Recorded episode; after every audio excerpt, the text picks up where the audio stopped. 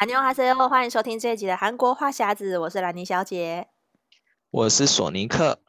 好，这一集呢，我们要跟大家聊聊，就是这个韩国的综艺节目哦。因为其实在，在呃，我们之前在社团投票的时候，就有这个听众朋友提到说，哎，其实韩国的这个综艺啊，也是蛮好看的。就是我们之前比较常讨论的是韩剧嘛，可是其实蛮多韩综，就是也有在台湾播出，或是说透过网络来收看。所以，我们今天跟大家聊一下，就是哎，哪几出的这个比较下饭的韩综可以推荐大家来看。那首先呢，我们就要来聊一下这个国民 MC 的部分。提到国民 MC。MC 就是两位，一个是刘在熙，一个是江虎东。那刘在熙的部分，嗯、其实好，他们出道都很久了。索尼克是不是很久以前就已经看过刘在熙主持的节目啊？对，我最早看的第一部韩剧，呃，韩综就是刘在熙，但他那那一个是跟江虎东一起，就是 X Man、哦。对对对，我记得那时候印象很深刻，那时候是好像是在八大有买那个版权，嗯，然后在在。那个台湾播出，但我就觉得他们玩的游戏还蛮特别，而且还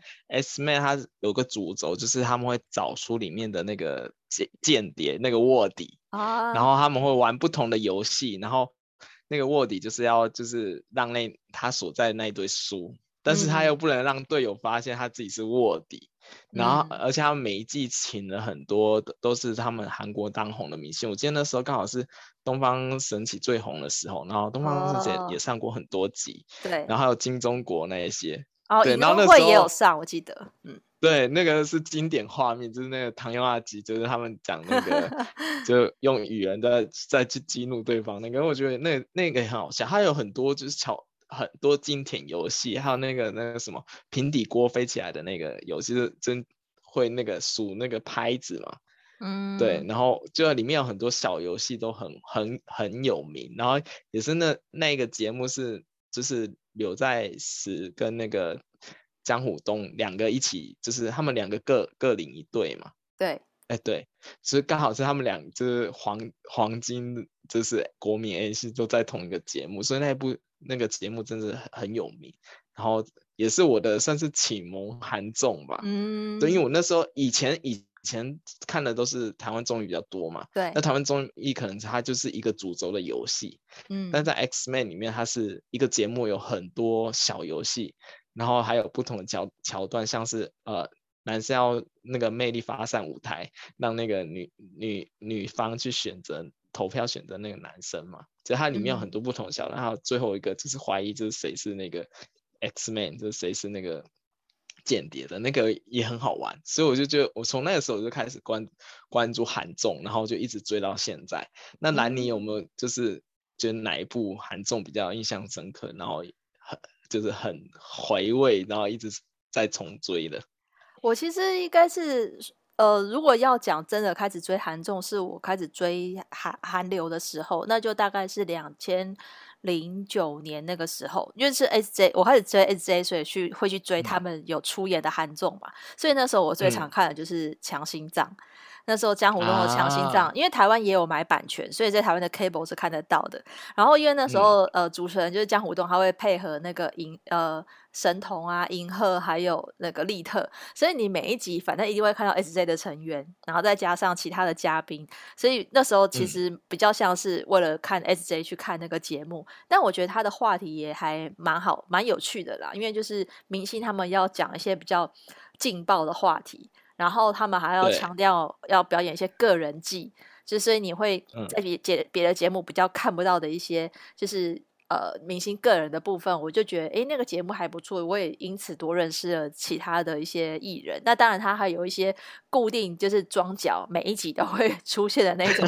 那种 固定特别来宾，像洪锡天就是那个、uh... 他也有，他那时候也是几乎每一集都会上。然后有一些就是那种搞笑艺人啊，每次就要负责扮演那种绿叶的角色，所以我就觉得那个节目就是每个人的设定也都还还蛮有趣的，所以那时候看的比较多。那这是像、呃、嗯留在锡的部分，而且我记得强心脏还有一个很很招牌的，就是他们每一个人都会写一个那个小黑板哦，对对对，然后挂在他的座位前面。因为我每次现在偶尔还是会有一些就是回顾的片段，因为有些艺人讲话就就。讲的那个桥段是比较就爆炸型，就是比较话题性的，嗯，所以有时候还会可以看到那片段，就是他们会会去就就是截取出来，然后他们那我记得那时候还要就是最后好像会投票说哪一个人就是那一那一周讲的话题是最最劲爆，然后观众最喜欢的，然后去投票。然后我记得到那那个节目到后半段的时候，连 MC 都换了，因为那时候好像江虎东有一些事情嘛。嗯。然后后来换成那个李东旭。嗯嗯。然后反正我记得他有几次换 MC，但是就是那个强心脏，我记得之前都是很引领话题的一个韩综。对啊。对。而且那时候也是有一阵子是呃李生基是就是搭档的主持，李生基其实那时候人气也还蛮旺的，那时候有点像是国民弟弟的感觉。嗯那时候还没有去当兵嘛，然后他有演几出戏，然后有唱歌，所以那时候李昇基形象也非常的好，就是有一点、嗯、他，但是他会偶尔适时的搞笑，我就觉得哎，那样搭配看起来也还蛮不错。我也是因为看强行》这样才认识李胜基。对，当然后来后来那段时期，我记得后来跟就公开跟允儿恋情了嘛。哦。然后就后来我就不看强心脏了。你好，你好。所以因为那时候就跳槽就干别的，然后哎发现哎其实刘在石还蛮多，就那时期其实刘在石输出还蛮多很好看的那个韩综。嗯。然后像我们刚才讲那个 S Man 以外，我后后面还有一部是那个 Family Doda，就是那个家族诞生，不知道你们。有有有，对，那部好像也也在台湾有播，然后我就觉得那部也很特别，因为它的概念是就是呃，他们也是找那个乡村下的可能哈喽波杰、哈喽莫尼的家，就是老大爷爷老奶奶的家，然后请他们就是把这个家借住给他们一个礼拜吧，嗯、然后然后他们就可以去度假，然后他就帮帮了一些那个老爷爷老奶奶做农村里的事啊，或家里的事，然后自己煮饭啊，自己做农活，然后那时候我就觉得。很新鲜，因为嗯，可能我记得那之前好像很少，韩国还对比较少这类型的，对对那种实境，然后你就看一个大明星，因为那时候少女时代那些都，我记得语语文还蛮常上的，对，然后就就他们那时候都已经是很一线的那个女团了嘛，然后去那边还要就是自己做农活，然后那种反差性很大，然后还有一些就是很搞笑的事情，我就觉得就那部还蛮好看的，嗯嗯嗯，对，然后。后来还有一部也是有在是算算是很长，就是，很就是长期的经营的一个节目叫 Happy Together。对，那你应该有印象，就是他们在那个那个商务那里面，然后拿一个小板凳，然后坐在一起，然后他每次会聊，就是聊那个话题嘛。然后我记得好像还有一个桥段会那个喷水枪。嗯，我我我觉得这个节目我蛮喜欢的。我记得那时候在韩国工作的时候，我我就是常常就是在就是刚好我。就会就比较可以定时的追，就固定什么时候播出。因为我记得它蛮，嗯，其实是蛮深夜的。我记得是十一点、十点、十一点以后才播的节目。可是我蛮喜欢看，就是因为大家到那个汗蒸幕里面都要换上汗蒸幕里面的制服，然后那个休休闲制服，所以。你不管是多大咖的明星进去，每个人都要换那个衣服，你就觉得啊，其实大家都平等了，就是很亲民。因为一般的韩国人去也是穿这个衣服，我觉得看了你就会觉得说，哇，明星跟我们一样也会穿这个衣服，而且我觉得换上那衣服，好像大家都会卸下那个包袱，就比较敢。Oh. 敢说一些话，然后比较敢搞笑啊，或是玩游戏，我觉得那个你就会看到大明星比较不一样的一面。我就觉得那个节目还蛮好看的，而且他们那种也算是他也有深度访谈的部分，所以我觉得那个节目它不是只有好笑而已，他就是我觉得刘在石其实他的那个主持功力真的蛮厉害的，他就是可以在这种谈笑之间，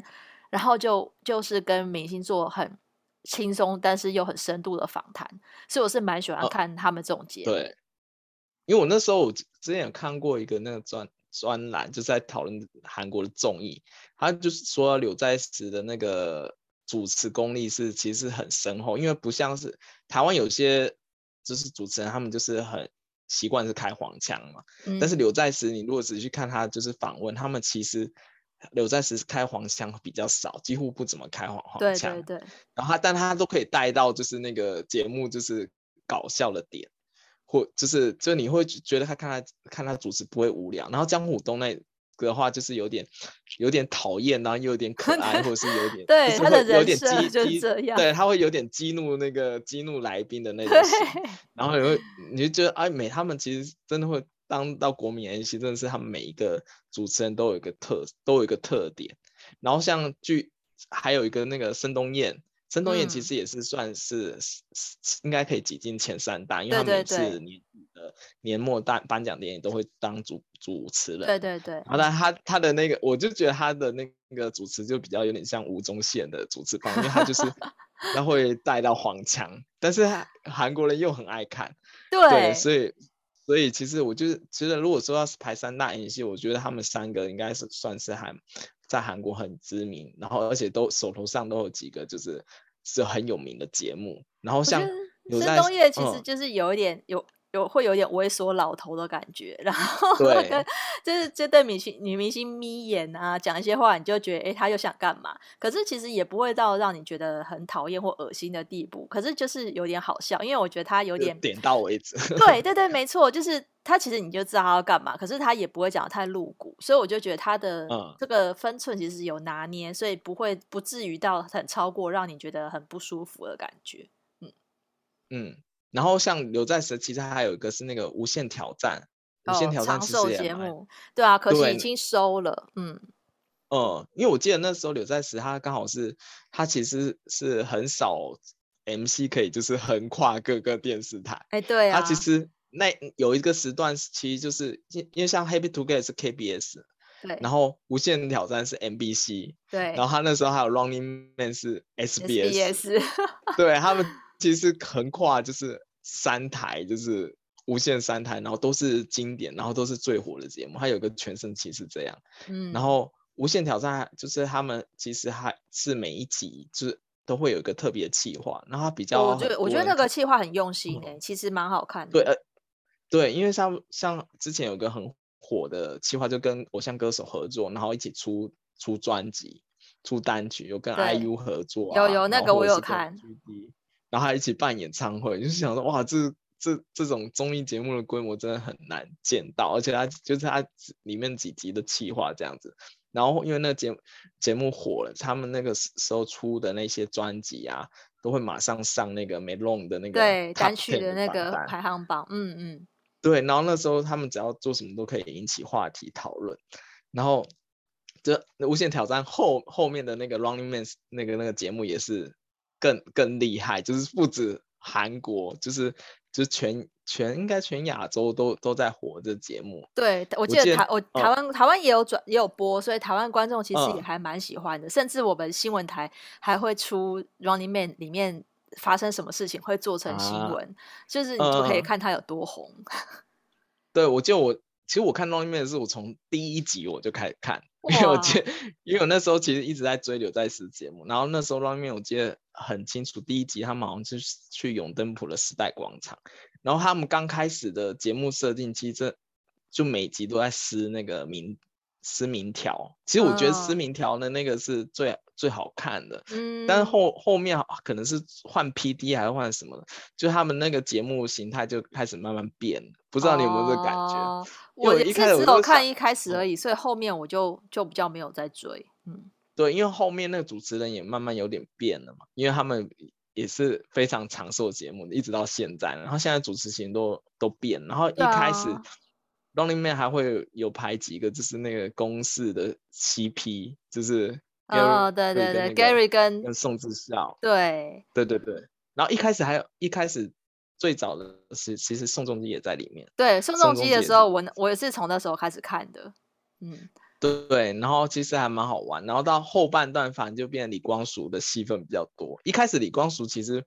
李光洙跟 Gary 我其实比较不看看好的，因为他一开始其实比较不那么搞笑。嗯，然后但是到后面几集就是他们就是。可能抓到那感觉，然后就越来越搞笑，越来越好看。但我觉得 Running Man 很可惜，我就每次都一直等他，就是要撕名撕 名条。我觉得那撕名条比较好看。我记得我以前还有去来韩国，还有买那个文具店都有卖那个名字条，就是回来贴在后面。哦啊、真的，我要 去买那一套。天哪！然后我就想说可以可以玩，就觉得还蛮好玩的。就是一个这个综艺节目就可以影响到那么大，然后出很多周边商品，我觉得也很不容易。对、啊，然后对。最近刘在石也有出很多，可是最近刘在石比较红的综艺节目，好像在在台湾就比较少看到。嗯，我好像对，因为韩国现在还还会讨论，就刘在石那个 U Kids，就是刘台湾可能发现留问题嘛，然后还有那个去去哪玩嘛？对，今天玩什么？那那个我就是在网络上偶尔挑挑几集看，没有每一集看。嗯，对，就感觉话题度比较没有那么热。相反的，反而是江湖东最近有这之前的那个呃，最近在播的那个认识的哥哥有在 Netflix 播，就那、嗯、那个也是。近期还算蛮红的韩综，因为像 BTS 他们发片的时候也是会去那那一部宣传，然后那那个的那个韩综，他就是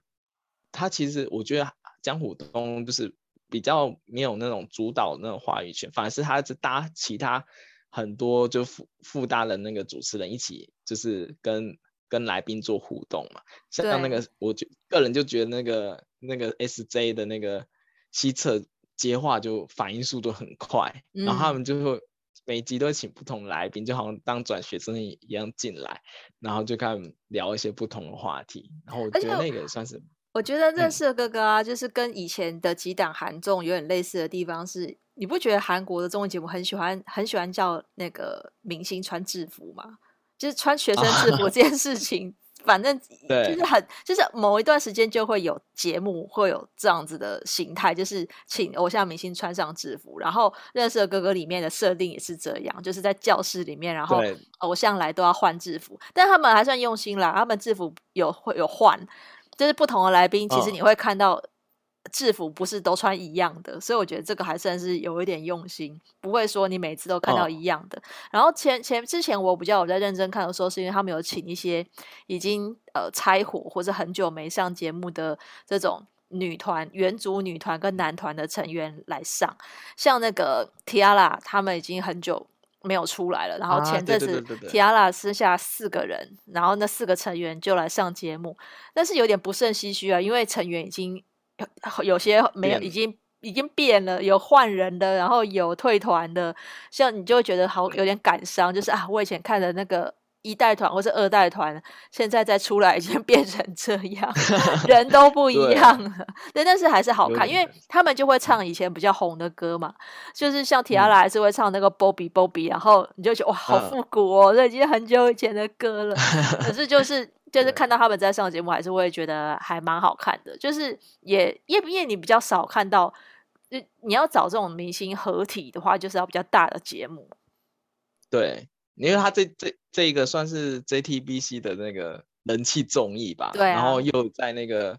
Netflix 播，所以我看就大部分如果明星就比较火的要宣传，都会上上这一部。然后，但我个人私下还还蛮推荐江虎东另外一档韩综叫那个《请给一顿饭秀》哦。就这一部韩综可能知道人比较少一点，但他我觉得他整个设计还蛮不错。他就是呃也是分组，然后就可能两两个两个明星一组吧，然后去敲那个路人的门，然后我说哎、嗯欸、你今天能不能？跟我们一起吃个饭，就是你只要多给我一双碗筷就可以。然后他们就是去可能去聊一下，说，哎呀，你们怎么会一个人吃饭啊？或者是你现在在家是什么状况啊之类的，就是比较深入去深入就是民众的家庭里面。然后我记得我我看到一集，就是他们去那个去。学生家里，属于学生宿舍里面吃饭，然后他们的宿 宿舍说他们，因为他们都是完全实境，他说哦，真的没有买菜，他说就拿拿那个拿那午餐肉炒那个泡菜炒饭给他们吃，嗯，然后就聊一下，哎，你现在读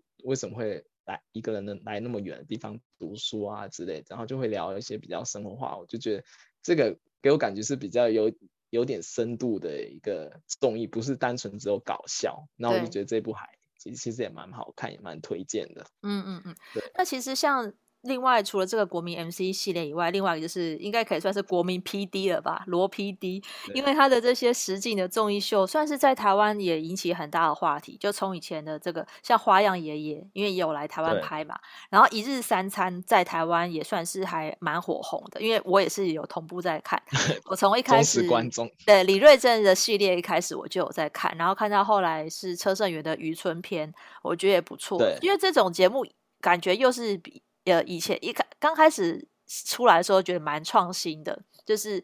他们也是要到乡下去，然后要住，然后料理一日三餐这样子。我觉得这个，对，而且我我蛮喜欢李瑞镇这个人，我你、哦、你可以说是他的人设，可是我觉得他表现出来是很自然，他就是很 懒惰、很偷懒、偷懒的大叔。弟弟去弄，对，他什么事都找弟弟去弄。我觉得那刚开，我觉得他那一日三餐就刚好有分农村篇跟那个渔村片嘛。对，农村就是要种田，然后渔村片就是要去抓鱼。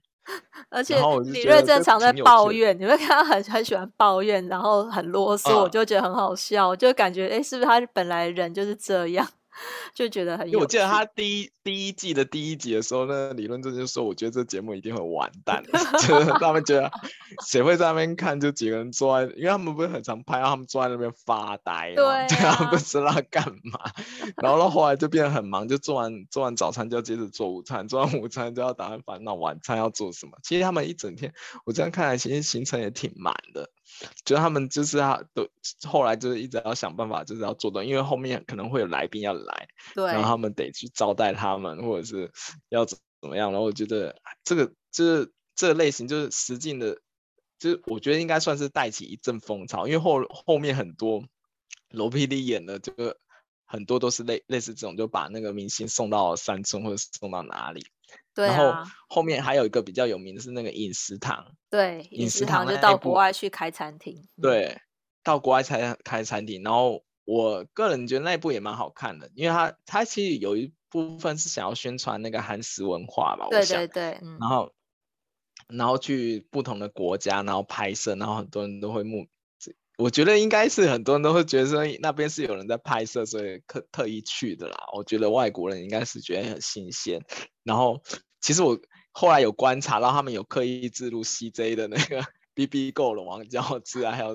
还有什么？就是 因为他毕竟是 TVN 的 CJ 的节目嘛，然后就偷偷有置入。但是其实有一些还蛮生活化，而且你可以看到那当地的生活，我觉得也还蛮好看。然后后来饮食堂还有演化出来一个饮食，对，是最近 Corona 的关系，他们没有办法出国嘛，所以他们是在韩国的山区里面开了一个那个民宿，嗯，然后他们那个民宿是。只能只能有外国的人去参加，哦、他所有来宾全部都是外国人，对，然后去里面住住住一个晚上，然后他们可能要打扫民宿啊，然后也要煮准备晚餐那些的，嗯、然后也很有趣，对，嗯、所以其实我觉得个人觉得罗 PD 已经后来就变成 TVN 的招牌 PD，是、啊，就他其实出了每一个节目，其实都很就收视保证。然后，而且都是可以引起话题，而且像花样那系列，我觉得对台湾的影响是非常大。因为台花样爷爷系列一播了以后，台湾观光就是彻底的在韩国大火，很多人对哦，原来台湾可以有那么多好玩的地方。然后我我跟很多韩国朋友聊天，他们也是从这个花样爷爷认识到台湾，就是哦，看了那个，我想要出去玩。对，而且那我记得后来还带动了其他的节目也来台湾出外景，嗯、因为有一次是那个 Rain 他参演不知道哪一档，嗯、就有台湾来到花莲去哪里拍，那时候也是引起话题，然后新闻台都有去跟拍，我就觉得很不错，因为他的一档节目红了之后，让大家也注意到，哎，来台湾旅游，然后其他节目也带动一起来台湾，我就觉得就是。蛮感动的啦，因为以前可能台湾的旅游对韩国人吸引力没那么高，嗯、可是你真的可以透过一档综艺让大家看，而且我觉得他们设计的是蛮生活化的，因为那些那些爷爷住的地方其实是就是就是很、嗯、很跟台湾算算是蛮亲蛮接地气、嗯，有些是。找。民宿好像特别会去找民宿，对对对，他也不是住在饭店，他住在民宿，所以我觉得是很接地气。就是他不是真的只是纯观光，他是真的有在在在地的那种感觉。我就觉得那个他真的很成功，嗯、因为你一定知道他有剧本，可是他们那些爷爷表现出来的很真实，或者说他们就是是在三人房，他们也在三人房里面有互动啊，然后也不是说真的就是很、嗯、很。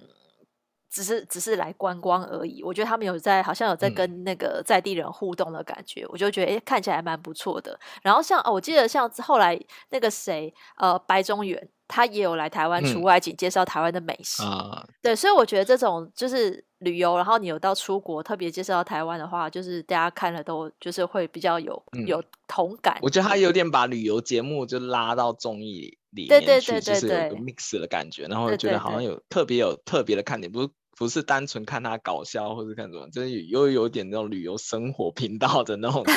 那种感觉，对。然后我觉得还挺好，像花样，而且那时候花样有点大火，以后还有拍了一个花样姐姐哦，花样姐 姐，花样姐姐也蛮好玩。那好像是李胜基带着一群就是姐，就是一群可能可能比较年纪比较大大一点的女生出去玩嘛。然后还有那个后后来还有那个花样青春，花样青春是朴宝剑他们那一群，啊、就是回答吧一九九几系列的那一群人出去玩，然后我觉得都很其实都很好看，然后就大家也可以去看一下这一类的实实境综艺。对啊，然后除了这这类以外，还有一个也是韩国，应该算是韩国特有的吧，就是它是搞笑型综艺。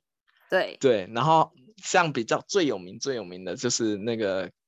搞笑演唱会，对，然后搞笑演唱会其实是很很老牌很老牌的一个那个搞笑节目，它其实就是一群 Kagman，就是一群搞笑演员，然后他们会就是组成不同的搞笑桥段，然后上就是轮流上去演，然后让观众投票，然后也因为这个，然后这个节目，然后捧红里面那个金炳万金炳万的那个。嗯 MC，然后后来也主持很多节目，然后一直到现在，这就搞笑演唱会到现在还是其实还蛮有人气，他是一直不已经不知道播了第几季了吧？啊、然后，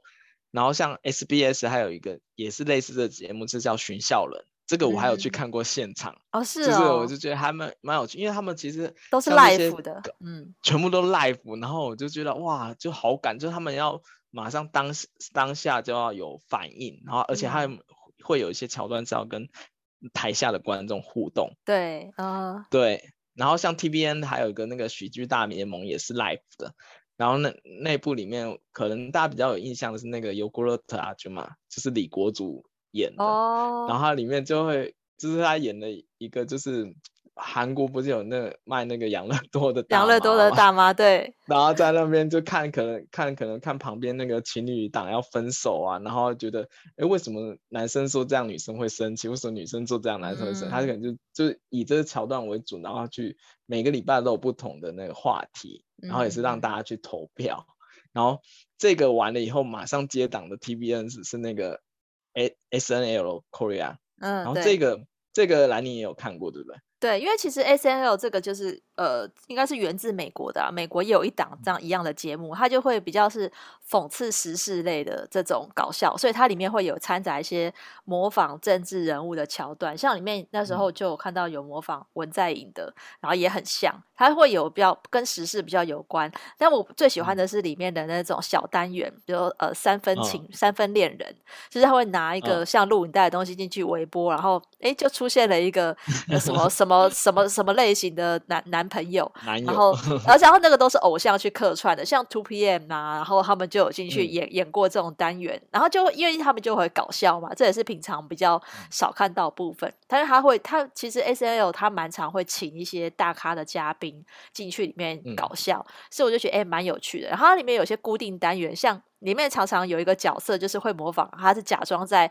大陆北京的一个呃特派记者。然后他在讲他 假连线，对对对，很好笑。他每次就是他的他就是你，他明明是在讲韩文，可是你听起来就到底是在讲中文还是讲韩文，就是很好笑。他背景弄了一个天安门的背景，假装在那边连线。然后我就觉得他他有一些这种设定，我就觉得很有趣。就是有几个小单元，他他会固定出现的。所以这些，但是他当然说有一些会。比较是可能韩国人比较懂的笑点，我觉得外国人看有些可能会、嗯、可能会不不太确定那个笑点在哪里，但是我觉得如果有懂韩国文化的人的话，我觉得你看这个就很有很有感觉，就会觉得他们真的很很好笑。嗯，而且我觉得其实很多，其实它里因为它一集里面有很多片很多段嘛，对，对，对，然后其实有些段是模可能是模仿经典韩剧的片段，嗯、对，对，那如果你有看过韩剧的话，你会觉得它模仿起来特别好 笑，或者像。你刚才讲那个时事，然后你也会觉得很好笑。我就有时候我就觉得他们还蛮敢演的，因为他很像你说那个揶揄的那个政治人物啊。哦，对啊。然后我就觉得很敢，他们都不怕怎么样。对，然后就觉得，我就觉得这部这这个韩综是我还蛮喜欢的 style。然后他们他这个节目也是现场直播，因为我记得我们那时候是喜欢到我想要去看现场。嗯、然后他就是他他就是。他他要提前一个礼拜，然后上他们官网申请。然后如果你中的话，你就是那个那个好像晚上十点录影嘛，我记得如果没错的话，就是你要去那个 CJ 的那个那个摄影棚里面，然后一直录到晚上十二点，然后全部都是 live 的，然后也是跟前面的一样，你要去参加投票之类的。然后我觉得这个这个还蛮好玩。然后现在现在他也有在播，但他已经从 TBN 换到那个 Coupang Play，就另外一个那个线上 OTT 的平台，哦、但是我就觉得也还蛮好看。他、嗯、最近最近也引起话题的是那个他他们请那个那个我们之前聊了有一部那个什么人城皇后吗？不不不不，哲仁皇后，哲仁皇后，哲仁皇后的女主，然后去里面客串演了一集，哦、然后讲，对对对对，然后讲了一些很老式的笑话，然后就觉得很好笑，那个在韩国。引起很大的话题，嗯，对，然后就你可以看到有些是，你是觉得说，哎，那个人演演员好像，哎，平常不是这样，但他里面就反差很大，就是很敢演的那种，然后会突然会觉得有上过那节目的的演员会觉得很有好感，哦，然后对对对，对对对，有些是因为反那他节目的关系，然后你说，啊，原来这演员也有这样一面，然后也觉得很。很好笑，所以我个人还如果是搞笑综艺里面，我个人其实最推荐的是 SNL Korea 这个。我觉得他们的那个编剧很厉害耶，因为他们要写这么多的脚本，然后都是又要又要有好要有笑点，然后又不能太超过，所以我我还蛮佩服。而且他们是 live 演出，那些演员我觉得也是要功力很深厚，要不然你就是现场如果有那个压力的话，你可能会忘词。但是他有时候 我记得他有时候中间就真的会有笑场。可是光那个笑场，因为也是 因为就是 live 嘛，所以你就会觉得很真实。啊、所以我觉得那个也是看点之一，因为你就知道他不是装的，他是真的笑场。嗯、对，真的。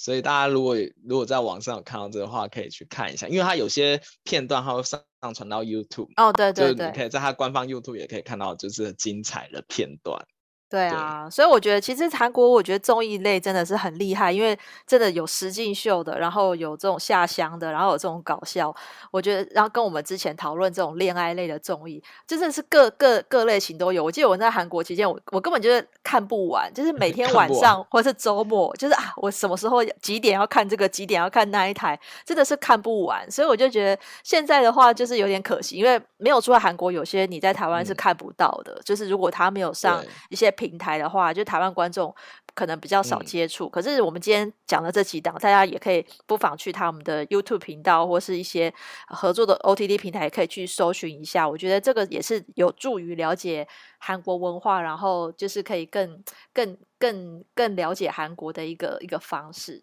对啊。那我们今天节目就聊到这边。如果喜欢我们的节目，欢迎订阅我们的韩国话匣子 Podcast。然后如果想要追踪韩国的消息，可以追踪我的粉专 Hello Lenny 兰妮小姐，还有索尼克的玩转韩国。那我们下礼拜再见喽，拜拜。嗯，拜拜。